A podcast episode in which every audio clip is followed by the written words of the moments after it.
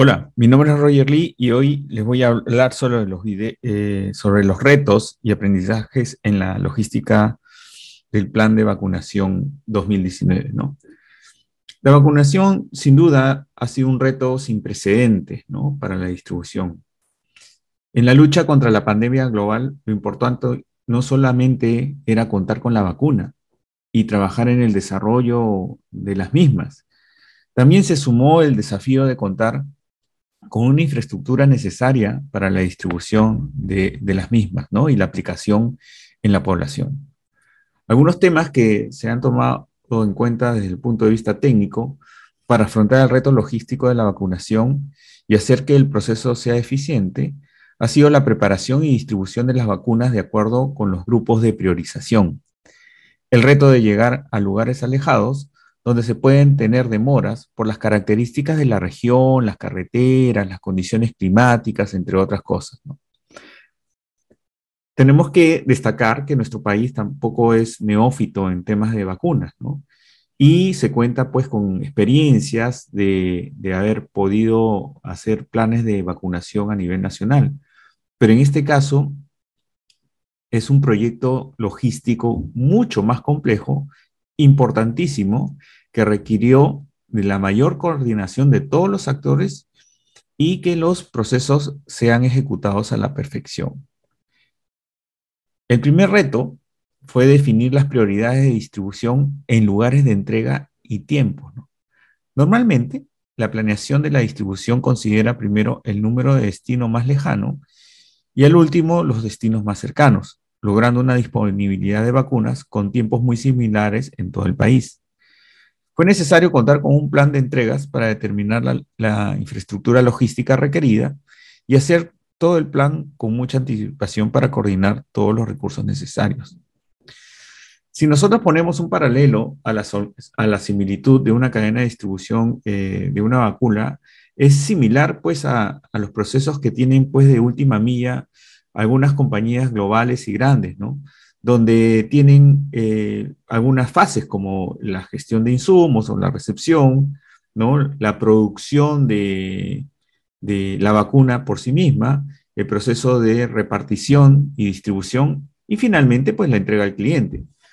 Los retos se enfocan en la disponibilidad de las cantidades necesarias de vacunas en el menor tiempo posible, del personal para que las jornadas de vacunación y la ampliación de los sitios autorizados sean de aplicación perfecta para los, para los usuarios. Aquí el reto fue enorme debido a que había que sincronizar, sincronizar las colas, la cantidad de vacunas y el proceso de ejecución de la puesta en marcha de, de las vacunas.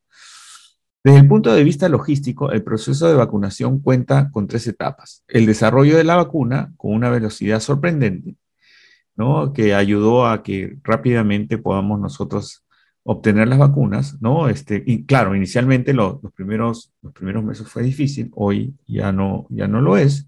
La, la preparación de las dosis requeridas en un contexto de emergencia, ¿no? ¿No? La vigilancia de, de, las autoridades de farmacia, con la combinación, pues, con todos los proveedores y actores que habían en la, en la industria, y medir, pues, tiempos de dosificación, de dilución, entre otras cosas, ¿no? Tenemos que enfatizar también pues, que inicialmente había una doble mirada ¿no? de esto, ¿no? la vacunación como un proceso médico, ¿no?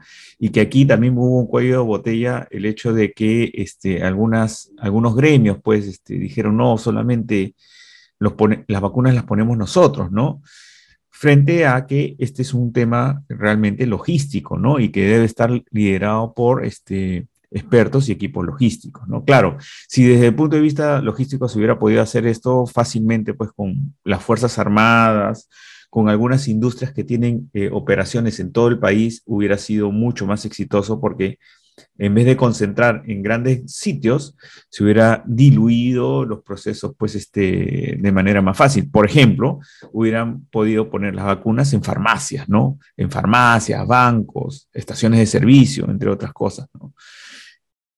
Pero la mirada, como les digo, eh, tuvo esa, esa, mirada médica más que este, logística, ¿no? Eh, desde el punto de vista de, protocolos de calidad y sistemas de calidad, eh, en la industria farmacéutica se deben de cumplir Los requisitos y condiciones que se deben de tener para conservar la, la calidad de las vacunas desde su producción hasta el consumidor final.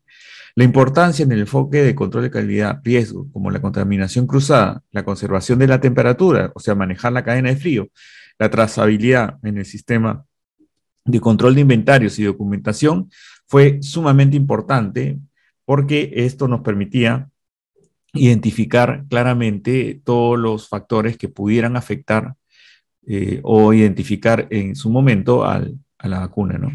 Además, un ejemplo de cómo los factores ambientales pueden afectar la cadena logística fue principalmente la temperatura. ¿no? O sea, un buen manejo de la temperatura, una, buena cadena de custodia del control del frío, ha ayudado pues a mantener pues el proceso de manera perfecta, ¿no? La preparación logística, teniendo en cuenta las variables y rutas, se, han tenido que manejar de manera eficiente, ¿no? La importancia de tener presentes las contingencias, los protocolos, el almacenamiento en caso de emergencia o alterno con condiciones requeridas de seguridad que el alto nivel de atracción de la vacuna puede tener, pues, eh, en términos de, de, robos, ¿no? Por ejemplo, ¿no? O sea, que, que alguien quiera robarse por, por, tener un beneficio antes, ¿no?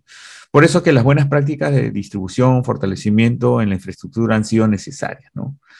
Así como el, el trabajo de diferentes personas que hacen parte, pues, de que la cadena de suministro haya sido muy sincronizada, y eso incluye, pues, las aduanas, los gobiernos, los aeropuertos, las autoridades, los agentes de carga, las agencias, los proveedores logísticos, el personal del, Ministerio de Salud, entre, otras, entre otros. ¿no? Finalmente, pues como conclusiones y aprendizajes, podemos decir que hemos tenido cuatro factores que eh, hemos, hemos, hemos este, desarrollado en este proceso. ¿no? Primero, una infraestructura logística. ¿no? Las, las, las vacunas en cadena de frío requieren de expertos en logística, ¿no? especializados en este sector y suficientes este, para que este transporte haya sido de manera óptima para asegurar la entrega en las mejores condiciones de calidad. Segundo, este, algo clave, eh, muy importante, pues la cadena de custodia, ¿no? Para, para la seguridad de, la, de las vacunas, ¿no? Tanto en, temas de calidad como en temas de robos, ¿no? En, temas de, la aplicación, de no, de no generación de, esas mafias que, no le ponían eh, la dosis a las personas, ¿no? La tercera, la seguridad del producto, ¿no? Para asegurar que todas las vacunas se entreguen a quienes le deben recibir, ¿no? Este, el producto debe cumplir con los procesos de trazabilidad, cada pieza, cada lote con un código de, de serialización y un sistema de identificación a prueba de falsificaciones, entre otras cosas.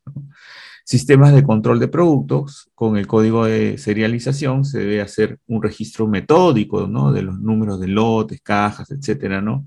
De tal manera que se pueda identificar que los primeros que se expiran son los primeros que salen, ¿no? Para que no se, para que no expiren, ¿no?